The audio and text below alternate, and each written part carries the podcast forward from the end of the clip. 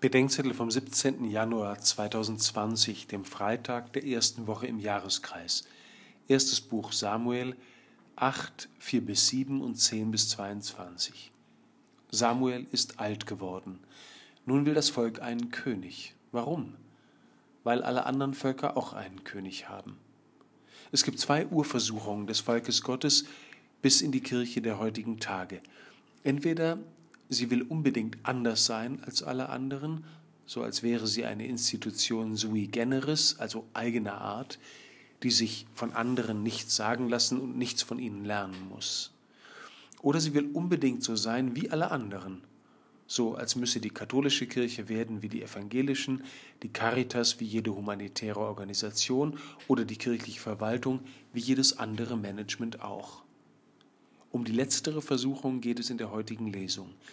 Israel unterscheidet sich von allen anderen Völkern dadurch, dass es keinen König hat, weil Gott ihr König ist.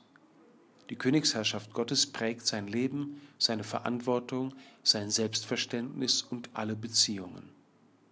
Einen König wie alle haben zu wollen bedeutet, Gott selbst und sein identitätsstiftendes Königtum zu verwerfen. Samuel führt Israel vor Augen, wohin das führt.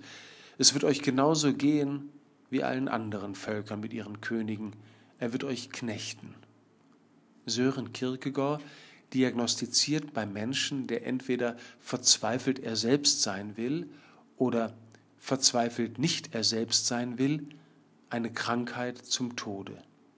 Ähnliches gilt von der Kirche, wo sie nicht mehr danach fragt, wie Gott sie will, sondern entweder verzweifelt sein will wie alle anderen oder verzweifelt nicht sein will wie alle anderen, da lautet die Diagnose genau so.